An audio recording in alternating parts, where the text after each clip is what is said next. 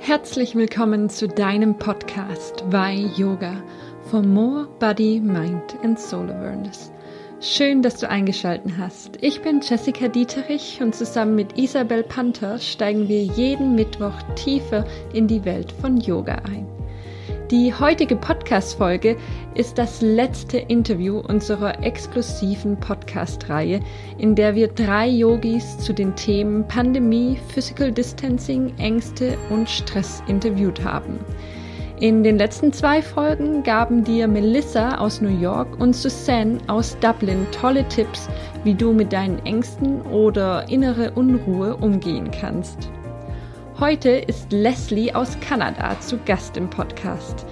Sie erzählt dir von ihrem Alltag, wieso sie früher nie mit Yoga beginnen wollte und weshalb sie ihre Yogamatte mit ins Büro nimmt.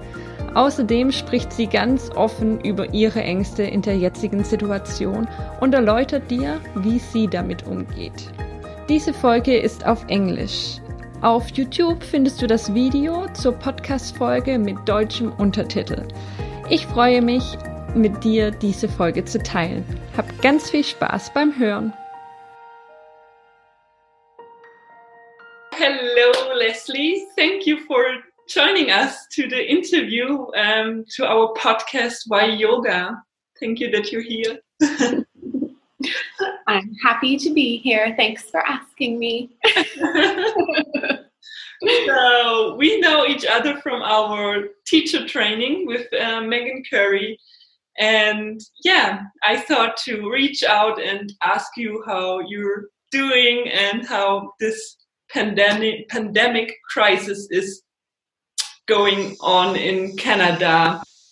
And yeah, talk a little bit about yoga and everything you do to keep yourself calm and centered. So I would like to start with, yeah, just feel free to introduce yourself. Who are you and where do you live? What are you doing? Sure. I'm Leslie.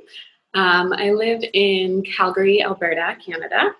I'm originally from Nova Scotia, which is on the other side of Canada, and I've been here for about a year. And I work at an investment bank. So, as of right now, we are an essential, well, we will always be an essential business, the banking industry. Um, so, I am still working. Mm-hmm. Um, it's business as usual, except like it's very clearly not. um, they are working probably about half of our office is working remotely as of right now. They've set up home access, but there's about 45,000 people that work for the company mm-hmm. um, across the country. It's a national company. Yeah. So it's taking a very long time for additional requests. I know mm-hmm. that I work for an investment advisor and he has had a request in for a couple weeks. My request has been in for one week now. So it's probably going to be another couple weeks. Mm-hmm. So now we're still going into the office and we are still allowed to go into the office. Um, there, the sanctions about what we can and can't do kind of vary across the, the country depending on which province you're in. So as of right now, we can't have groups of more than 15 people, workplaces excluded. Mm-hmm. Uh, last night they said no, all non-essential businesses must be closed. So any like shopping, anything that is in the grocery store, pretty much. Uh, restaurants are still allowed to do takeout and delivery only. I think it's actually curbside pickup, not deliver, not takeout. Mm-hmm. And all of the parks are closed, the playgrounds. I live really close to mountains that people like to go to visit, and they closed all the parking lots for those because everyone was just going out to the mountains and they were not social distancing because everybody was there. Um, because you know they feel they can't go out anywhere else so they want to go get the great fresh air of course mm-hmm. but you're still surrounded by people. And the little villages and the smaller towns out there aren't set up for any sort of pandemic to reach them so they were pleading for people to please stop coming to visit. And yeah um, yeah, the government just like I am. I'm still working, but I know a lot of people that aren't working. Mhm. um, that have been affected by this. And also, the economy has been so greatly affected, which is another reason that I am still working, working in the investment industry. Mhm. Um, you know, for us, Canada, like oil has been a really big thing, and that's like really dropping and really, really dropping the markets. And this city in particular, Alberta as a whole, this province, was very, very oil driven, and a lot of people are out of work, and they were already out of work. Mhm. So it's definitely weird vibes in the city. Yeah. Can imagine. yeah. yeah but there was a really nice um, broad overview of the situation um, Mhm. let's go deeper into the topic of uh, yoga like we met during our yoga teacher training uh, what drove you to start yoga or how did yoga meet you what is like your little story about it Uh, well, I grew up a gymnast. Mhm. And so I was always into moving my body in that way. And I competed competitively. And then I did cheerleading and I broke my foot, so I stopped that. And then I found Pilates as a way to like work out from there. And then years of, not years, but I kept saying that I didn't want to do yoga because I didn't want the the mental and the spiritual aspect of it. Like I just wanted to work out. okay Um, and I had a friend who kept trying to get me to go. And then I was going, what actually brought me, like, I was dating somebody, we were having a rough week, we had a big fight, and I was like, okay, I will go to yoga with you.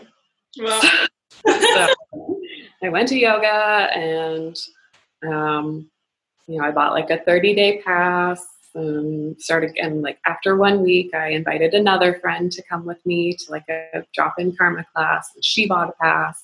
And so then the two of us bought a summer pass because we liked it so much. and then I, um, I became what was called a trade. So I exchanged, I worked four hours a week um, like it was a hot yoga studio, so we had to clean the room and clean the showers and everything. Hmm, And then I got free yoga. cool And on literally my second shift doing that, I met somebody who I like. She's one of my best friends to date as well. Um, and we just like connected, and then so we were always going to yoga together and going out to drink after. like you know, it was like a social thing. We got really involved in the community. The the yoga studio did these thirty day challenges, and so that really kept everyone going. And it was such a nice opportunity to meet everyone. And I, of course, discovered that like I liked the mental aspect of it. It was a good release. Like I remember people telling me about crying in yoga classes before, and I was like, "Oh, that'll never happen to me." And then lo and behold, one day I'm just in pigeon. so I kept at that studio for a few years. I became a membership advisor as well with the girl that I traded with, Ailey. And um, and then uh, this studio was a really great studio, and I love it. However, it was uh, similar to Bikram and that it was kind of it was the same sequence. It was a little more varied than Bikram. It's called Modo now, um, and I just after like about three years of it, I decided to broaden my horizons, and I found some other studios and some other styles that were a little bit more. It gave me like the feeling of being a gymnast again, or the strength, or these other things that I could do that we just didn't do at this other studio, which was totally okay. But I was ready, ready to spread my wings yeah. and try some other ones. And yeah, so I clearly loved it and all these other styles and teachers. And then I decided I wanted to do my training Mm. in it. So yeah, I think it's just coming up. It was April, um, right around the start of April, I believe, actually. So it'll be my five or six year anniversary of doing yoga. Yeah. 2015, five year. Wow. Yeah, I'm expecting an email any day now. The studio. Yeah, it's uh, nice to hear that you like at the beginning you didn't care about the mind stuff because it was actually to me as well the same situation more or less. Like i started with yoga for practicing and doing something good for my body but then gradually it came the mindfulness and the spirituality and yeah it's nice how it sometimes just happens. Yeah. Yeah. so nice. Thanks for sharing. And now with the with this weird situation we have that is actually a global problem right? Like everybody is like kind of suffering of not knowing what is next or how this is going to end. And i don't know how it is in your case but for me sometimes i really have have fears and i don't know like okay what is going to be tomorrow or what is in one month or in two months. And how are you dealing with those fears what are you doing to keep yourself calm to be grounded um, I definitely have a lot of those fears too. Um, I get really frustrated about the fact that I'm still going into work because I feel like I'm, you know, potentially exposing myself to all of these things. And like, I don't know because uh, sure we have distance between us, but like, you know, we're all using the same kitchen, we're all using the same elevators, we're all, and each of these people are connected to so many other people. oh, yeah. And one of my other big things is I feel since moving across the country, I can't help but feel like really alone here. My my brother and sister here, um, but they are quarantined because they went to California and they can't go out. Um, and I wouldn't feel comfortable seeing them anyway, since I go to work every day. So I don't know what I would be bringing to them. Mm. Um, but also, like my parents are on the other side of the country, and they're older, and they're immunocompromised. Like, and my grandmother's quite sick, and like I can't help but yeah worry about them. You know, I'm on the phone with them, calling them like, "Why did you go to Costco today? You didn't need anything." like every single day, I call them. I'm like, "What did you do? Why did you go out?" because I I'm not sure like what I can do if something happens to them. Right? I can't. We actually in Nova Scotia where they are. If I were to travel there, even though it's within the same country, I would be quarantined for two weeks. Like no interprovincial travel is allowed there. Um, so, yeah, I try. Still working helps. Like I have a routine. yeah Um, my favorite yoga teacher at home has been offering live classes on Instagram, Mhm. and that has been like really, really incredible for me. I'm like making time because they disappear like every 24 hours. I make time to do it. You, it's you don't really have time to just like push it off. Mhm. I have Alo Moves as well, which I use for meditations, and there's so many amazing things on there too. But being connected to this person that makes me feel like home. was- mm-hmm. I practiced with her for a solid year and a half before moving here. It Has really helped, and I didn't normally like my workplace is one where people don't take lunches. They don't, you know, everyone eats at their desk, and it's not great. But I do my yoga every morning at work, probably around 10 a.m. I just like take a break. I go into an empty office and I do the yoga.